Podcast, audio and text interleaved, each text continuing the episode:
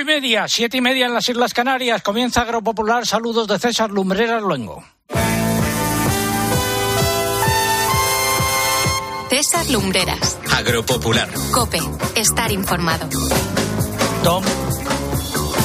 Tomamos el relevo de Guillermo Vila y su equipo. Eh, es la emisión correspondiente al 8 de julio de 2023. Estas son las siete noticias más importantes de los últimos siete días. El Tribunal Supremo condena al monopolio de hecho agroseguro a pagar más de 92.000 euros a un agricultor de La Rioja. Mientras tanto, Asaja de Ciudad Real pide a Agroseguro que no abuse de una situación de dominio y que reconozcan las heladas eh, que afectaron a los viñedos. Varios centenares de agricultores y ganaderos protagonizaron el miércoles una tractorada en Madrid contra la política agraria del ministro Planas, convocados por la Unión de Uniones. El Ministerio de Agricultura ha anunciado el reparto de las ayudas eh, por sequía a los sectores agrícolas. Serán para los cultivos herbáceos de secano, el arroz y el tomate para industria. El dinero de la Reserva Agrícola asignado a España irá a los frutales y frutos secos. La Comisión Europea ha presentado una comunicación sobre un uso sostenible de los recursos naturales con propuestas para regular las nuevas semillas, eh, las nuevas técnicas de selección genómica, mejorar la salud de los suelos y actualizar la normativa sobre semillas.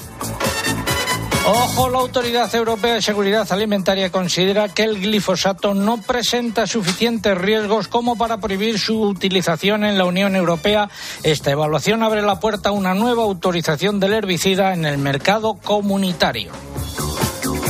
La corta oferta en el mercado de aceite de oliva ha disparado los precios en origen. Los virgen extra superan de largo los 7.000 euros por tonelada.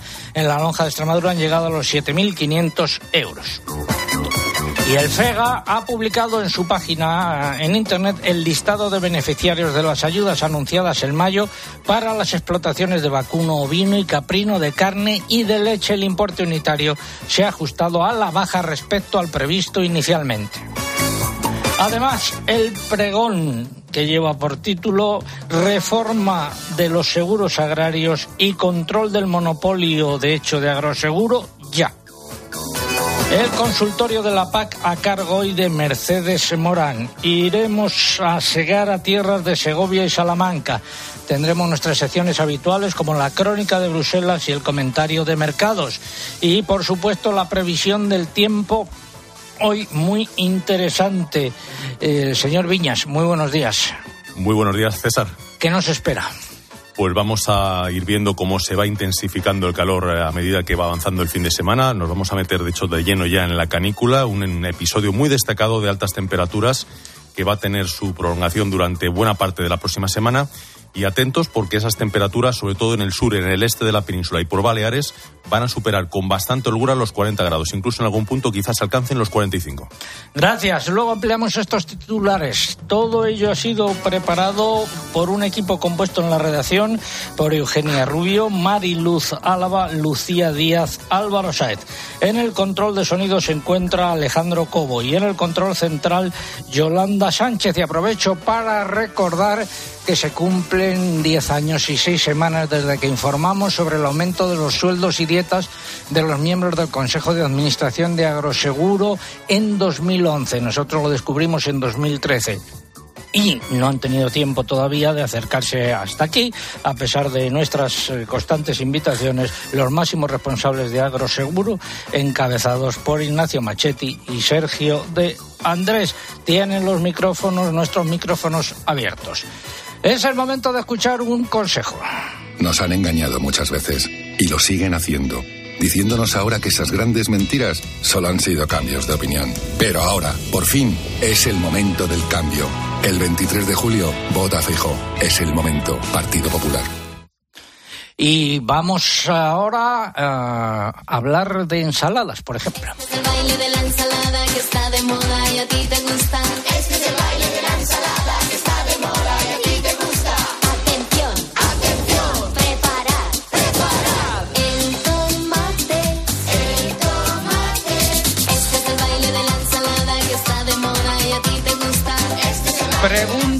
Nuestro concurso de hoy. Nombre que recibe el periodo del verano en el que hace más calor.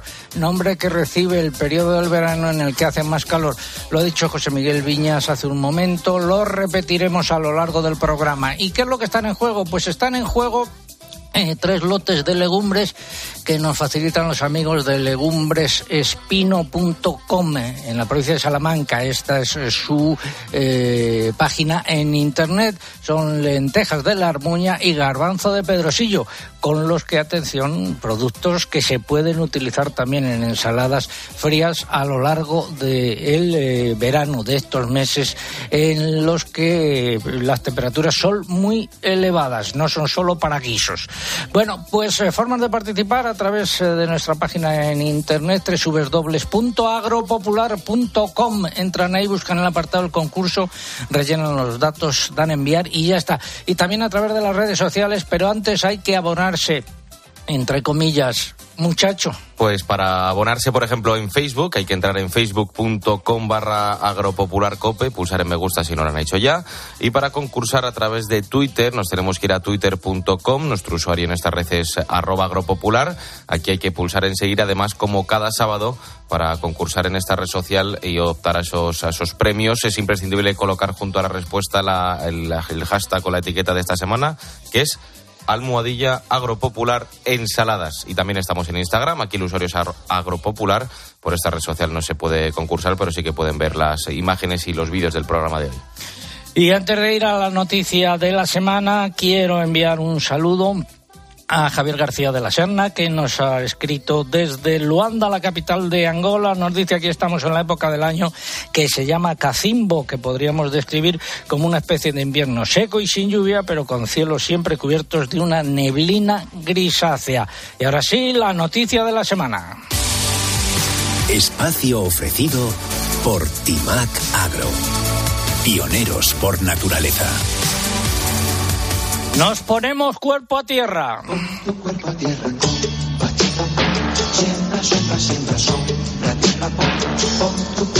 Que vienen los del monopolio, de hecho, Agroseguro. Asaja Ciudad Real ha pedido que se reconozca la helada como origen de la reducción de la cosecha que tendrán los viñedos afectados.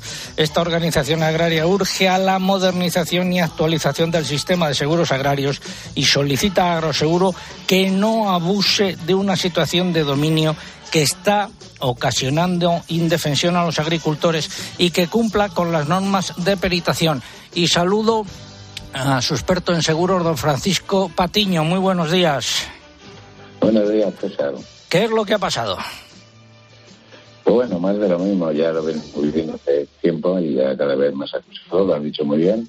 Esto es un monopolio por duro y hablaremos de ello en un futuro no tan lejano. A ver si podemos recuperar la comunicación, eh, volver a llamar, porque el sonido deja un poco eh, que desear. Ha habido problemas con, según la nota de eh, Asaja, ha habido problemas con las peritaciones o está habiendo problemas con las eh, peritaciones. Eh, repito que ha pedido a Agroseguro que no abuse de su situación de dominio, cumpla con las normas de peritación y respete la independencia y profesionalidad de los ingenieros y todo después de haber detectado que no se está reconociendo la helada que se padeció en la provincia el pasado 3 y 4 de abril como origen de la reducción de cosecha que habrá en los viñedos afectados. Las irregularidades que se observan según zonas y explotaciones son para la organización agraria otra evidencia de la afección de la helada en el cultivo. A ver si ahora lo logramos. Don Francisco Patiño, buenos días. Mejor ahora, buenos días. Buenos días. Ahora algo mejor. ¿Qué Me es lo que ha pasado? No, comentaba que más de lo mismo, que es un abuso, tal cual ha comentado César, de, de la posición dominante de Agroseguro. Ha habido una helada clarísima de primavera, centrada sobre todo en el día 3 de abril. Una helada eh, de libro, afecta más a barrancos, calomas, indi- indistintamente a viñas de regadío y de secano. Y nada, Agroseguro, aprovechándose del Pisuerga y de Valladolid, pues dice que todo son adversidades climáticas y un porcentaje de yemas que normalmente no llegan más allá del 2 o 3%, eh, de inviabilidad por la causa que fuere, ahora le mete en la totalidad, o prácticamente en la totalidad, y dice que todo lo que hemos tenido no se le da sin obesidad climática, con lo cual no cambia totalmente el riesgo. Y no pagan. Efectivamente, ese es el final del truco. Eh, va de pasarlo de un garantizado de helada ¿eh? a, un, a ver si una obesidad climática donde todas las viñas de regadío que hayan tenido helada, ninguna va a cobrar. Y muchas de las de secano tampoco. Y si cobran, va, evidentemente, va a ser mucho menos. Es el truco una vez más utilizado, aderezado esta vez hasta con informes eh, académicos de la universidad que también se, se abordarán en un futuro. De la Universidad de Castilla-La Mancha, ¿no? Sí, de la Universidad de Castilla-La Mancha, a través de un catedrático que parece ser que se presta a todos estos manejos. Bueno, pues tenemos que ver quién paga sus informes, quién se queda ese dinero, porque evidentemente no se va a consentir ni una vez más que se haga uso de este tipo de arte para hacer público lo que no es público, lo que es un dictamen de parte, con un único fin, no eh, dar lugar al cumplimiento de un contrato que tenemos fielmente firmado con ellos y que hay que seguir eh, punto por punto. La situación que nos genera es totalmente kafkiana. Ahora, frente a la tasación definitiva, no nos queda más que firmar no conforme. Y bueno, pues el problema ya está servido y en estas condiciones evidentemente no se puede trabajar y se pueden hacer seguros ni se puede hacer nada. Esto ya es una pisonadora, una vez más. Eh, hemos tenido reuniones con ellos y les ha pedido el famoso informe del académico, no nos han dado nada. Eh, los peritos al unirse no han salido diciendo todo lo mismo a campo todos mis compañeros, sin justificar nada, simplemente esto es obesidad climática y punto, porque la llama está verde o deja de estar verde, sin reconocer eh, la afección de la helada del día 3 de abril y otras anteriores, como puede ser la de eh, febrero sobre todo también, pero bueno, 3 de abril fue la peor de todas ellas, y ahí estamos, eh, viéndolas venir en una situación caótica, con un seguro hecho, eh, que es lo único que podemos hacer para defendernos de estas obesidades climáticas, y sí que Agroseguro, por desgracia, no reconozca nuestros siniestros, los términos establecidos, repito, en un contrato, con lo cual nos quedaremos mirando a la luna de ¿Cuán- Valencia si no hacemos nada por evitarlo. ¿Cuántos agricultores se pueden ver afectados? Lo que es la cartera nuestra de Asaja, participada también por Pedro Alcolea a través de su Cuellamos, está prácticamente todo el mundo que está en el módulo 3. El resto de tomadores no lo sé qué es lo que habrán hecho. El resto de carteras es una información puntual, es una información técnica, donde mucho me temo que al asegurado no le ha llegado. En un mundo donde además, eh, César, desde que te conozco y hace ya más de 30 años, todo esto ya ha degenerado mucho. El tomador va a hacer su póliza, a cobrar su comisión y la información aquí hacia el asegurado brilla por su ausencia. Por lo tanto, si el asegurado no le ha llegado esta información, malamente puede hacer mucho más. Gracias, don Francisco eh, Patiño, responsable de seguros agrarios de Asaja. Seguiremos el asunto con atención. Eh, muy buenos días. Muy buenos días, César. Empezarlo bien.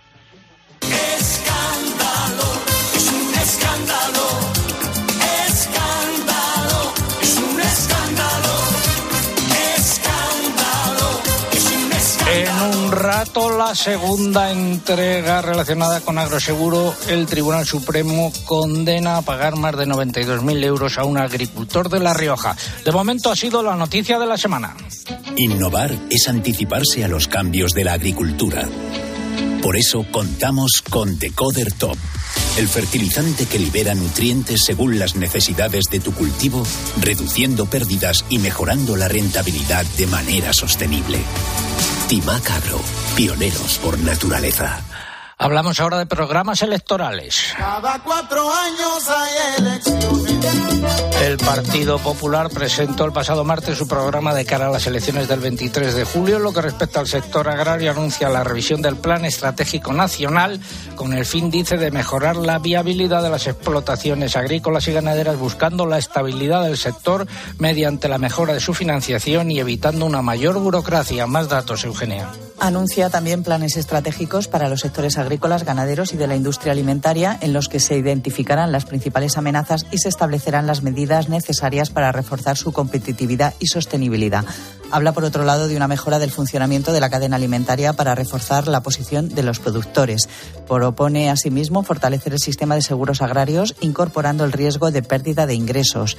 En lo que respecta a los jóvenes y las mujeres, plantea medidas para fomentar el relevo generacional en el campo, como reducciones fiscales y facilidades para acceder a financiación y a tierras.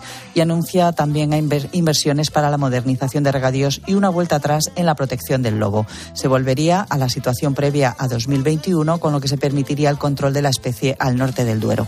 El programa del PSOE eh, se presentó ayer en materia agraria, se compromete a seguir trabajando en la implementación de la nueva eh, PAC y en aprovechar todo su potencial para apoyar la incorporación de jóvenes y mujeres a la actividad. Anuncia un aumento del presupuesto para innovación y para la renovación del parque de maquinaria agrícola y que potenciará el uso de energías renovables para abaratar la factura eléctrica del sector primario. Se compromete también a asegurar el cumplimiento de la ley de la cadena alimentaria y a defender en Bruselas un mayor control de las importaciones para que los productos importados cumplan los mismos estándares que los europeos. Apunta que reforzará el sistema de seguros agrarios, impulsará un regadío moderno y sostenible y trabajará para lograr la conectividad digital en el 100% del territorio nacional. Y por último, ayer eh, Vox presentó su programa económico con rebajas fiscales y reducción del IVA para productos básicos, entre ellos la cesta de la compra. Anuncia la imposición de aranceles a los productos agrarios procedentes de Marruecos. En próximas semanas, pues contaremos los eh, programas eh, de- agrarios de los otros partidos políticos a medida que nos vayan eh, llegando. Ahora vamos ya con el consultorio de la PAC. Si no te pilla la ventanilla, confesao. La ventanilla la cepa pilla el más pintao. Abrimos nuestra ventanilla atendida hoy por doña Mercedes eh, Morán, eh, que fue directora general de Política Agraria Comunitaria en la Junta de Extremadura. Doña Mercedes, muy buenos días. Buenos días, don César, y un saludo desde Extremadura a todos los oyentes. ¿Cómo llevan esta época de canícula por tierras extremeñas? Pues con mucho calor, con mucho calor. Ya tenemos 17 grados a esta hora. Pues eh, están ustedes muy por debajo de Madrid. Cuando llegaba al estudio, 23 grados aquí al lado del retiro. Bueno, una vez que ha acabado la solicitud única de esta primera campaña de la nueva PAC 2023-2027, donde todos los agricultores y ganaderos han declarado la superficie de sus explotaciones, vamos a hablar de los controles a los que se somete dicha superficie. El FEGA acaba de publicar su circular al respecto. Pues, pues sí, efectivamente. Estos controles sobre las ayudas por superficie eh, que se han declarado por parte de los agricultores y ganaderos, pues se hacen a través del sistema de monitorización, que es eh, la circular que ha salido hace unos días del FEGA.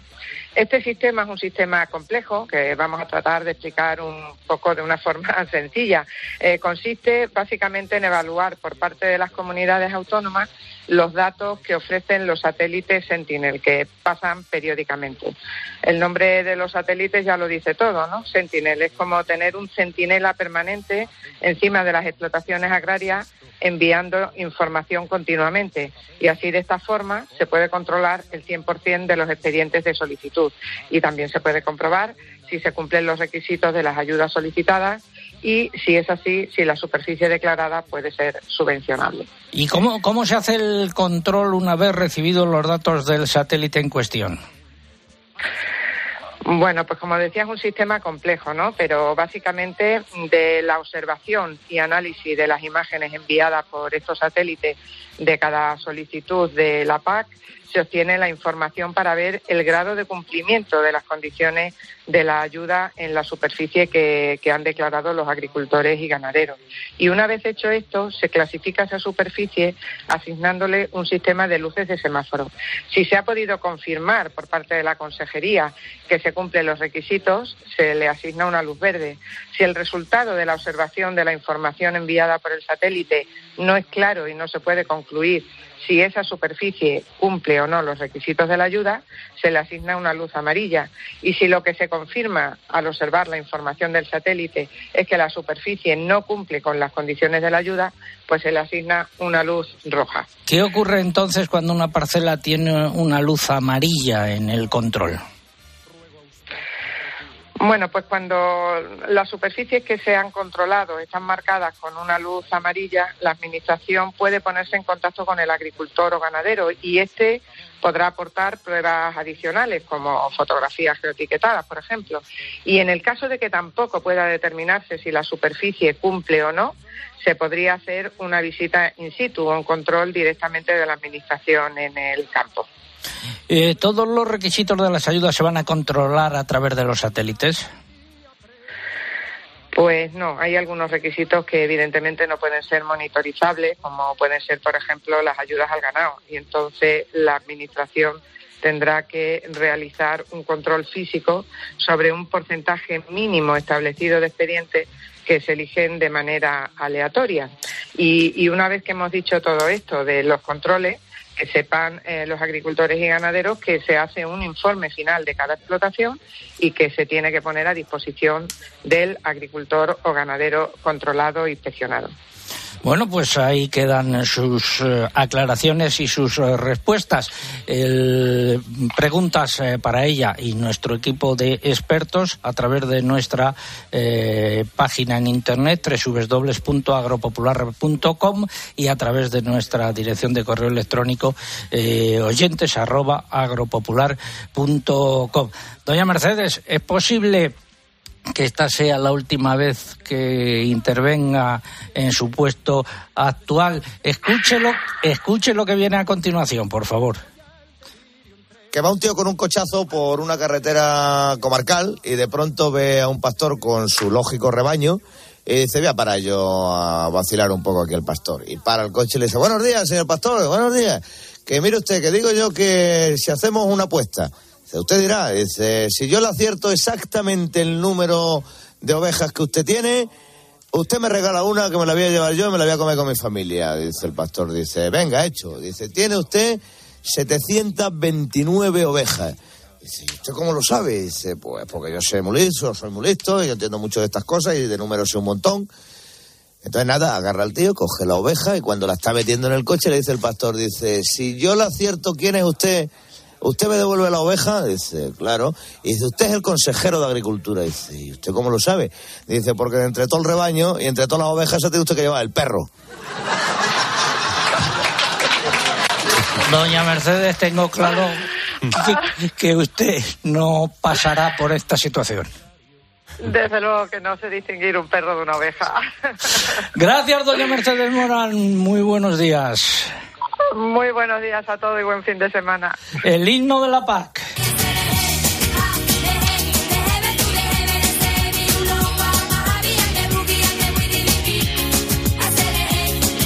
Y hablando de Extremadura, más de 30.000 agricultores y ganaderos extremeños se han acogido a alguno de los ecoregímenes de la nueva PAC, lo que supone un 74% de los perceptores de ayudas de la región, según datos de la Junta de Extremadura. Finalizamos así este consultorio de la PAC.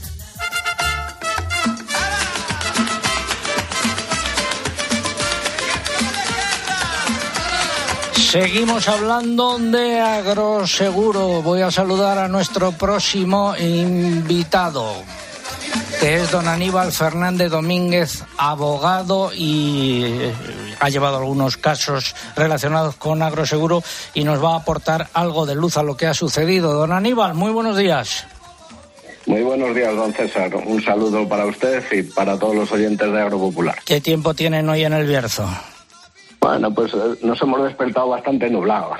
Pero bueno, escampará, escampará seguro. Bueno, eh, antes de nada voy, porque nos ha escrito, nos ha llamado algún oyente eh, que no sabe muy bien cómo funciona Agroseguro. Y entonces, o el sistema de seguros agrarios, lo voy a explicar en unas eh, pinceladas.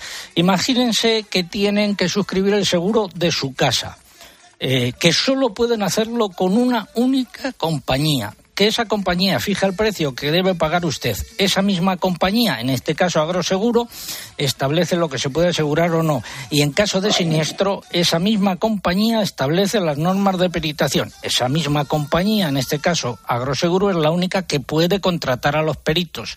Esa compañía decide qué cantidad de dinero le paga por los daños en caso de un siniestro. Y si no está usted de acuerdo, tiene tres opciones. No hacer el seguro, acudir a los tribunales y el recurso al pataleo. Y un agricultor de la Rioja decidió acudir a los tribunales, interpuso una demanda en 2016. El juzgado de primera instancia número 4 de Logroño condenó a Agroseguro a pagar 92.020 euros. Recurrió a Agroseguro y la audiencia provincial en 2019 confirmó la sentencia anterior y el pago de costas y condenó a Agroseguro al pago de costas. Pero no se quedaron contentos Machetti, Inmaculada Poveda y Javier Polo, que es el asesor eh, jurídico y recurrieron al Supremo. Y el Tribunal Supremo, con fecha 21 de junio de 2023, ha desestimado el recurso de casación de Agroseguro y confirma las sentencias anteriores en todos sus términos e impone nuevamente costas al monopolio Agroseguro, además de pagar esos 92.000 euros. ¿Lo he resumido bien, don Aníbal? Lo ha resumido usted perfectamente. Bueno, tanto el funcionamiento del eh, monopolio del sistema de los seguros como lo sucedido con esta sentencia. Eh, ¿Y por qué es importante esta sentencia? Eh, Esta sentencia eh, analiza varios motivos del recurso de casación interpuesto por Agroseguro, pero en definitiva y en lo que respecta a la singularidad de la misma, eh, viene sobre todo de la resolución de los motivos de casación expuestos en los apartados primero, segundo y tercero de Agroseguro que resuelve de manera unificada el Tribunal Supremo, porque en ellos hay un pronunciamiento en el que se clarifica muy bien, además, por el Tribunal Supremo, y yo creo que de una manera totalmente lógica y racional, en interpretación de la ley y el reglamento de los seguros agrarios, lo que se entiende por producción real esperada y en qué momento puede ser cuestionada la producción real esperada. Eh, todos los agricultores con este término saben perfectamente a qué me estoy refiriendo, pero como tiene usted muchos oyentes que no son agricultores, me voy a explicar. La producción real esperada es una cantidad que tiene que ser fijada en el momento de solicitud de la contratación de la póliza por el respectivo agricultor y es un valor que ha de reflejar el interés real asegurado, por entendernos. Si estamos, por ejemplo, en vez de un seguro agrario, en el aseguramiento de una vivienda a la que se refería usted anteriormente, en ese caso el propietario de la vivienda tiene que fijar un valor mm, en lo que estime que vale su vivienda y que costaría la reconstrucción de su vivienda. Y esto mismo es lo que pasa en los seguros agrarios con esta producción real esperada, en la que ha de reflejarse el valor real del rendimiento esperado medio anual en la explotación que se esté asegurando. Y lo que se discutía aquí por parte de, Agroseguro es que según ellos esta producción real esperada era muy superior a la que era la real de la finca, o sea, la capacidad de producción real de la finca. Eh, traducido a términos de un seguro general, estaríamos hablando del equivalente a un, agrose- eh, perdón, un sobreseguro.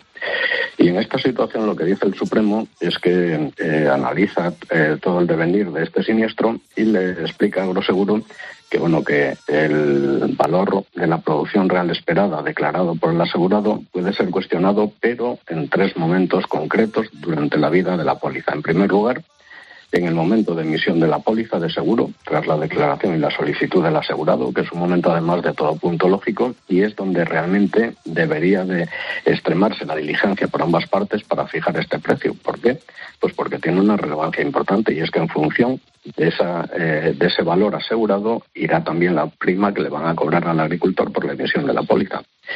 Pero añade también el Supremo que hay otro momento durante el que se puede, de nuevo, analizar si esa producción real esperada es correcta o no, que es durante el periodo de carencia de la póliza, es decir, los seis primeros días desde que se procede al pago de la prima hasta que entran en vigor las coberturas contratadas en el seguro. Sí. Y finalmente, que es lo que era objeto de discusión aquí, añade el Tribunal Supremo que hay otro momento también posterior donde se puede cuestionar esta producción real esperada, que es durante la fase de peritación de los daños. Y aquí es la paradoja eh, en la que nos hemos encontrado en este procedimiento, en el que vemos que hubo un acta de inspección inmediata, en el que hubo acuerdo en torno a la producción real esperada entre los peritos de agroseguro y también entre el agricultor.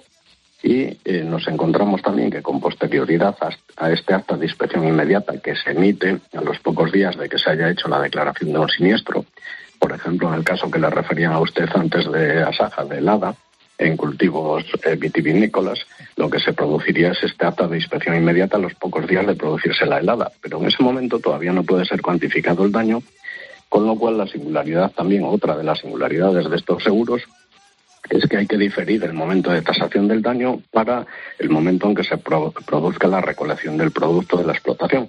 Y en ese momento se produce a lo que se denomina acta de tasación definitiva.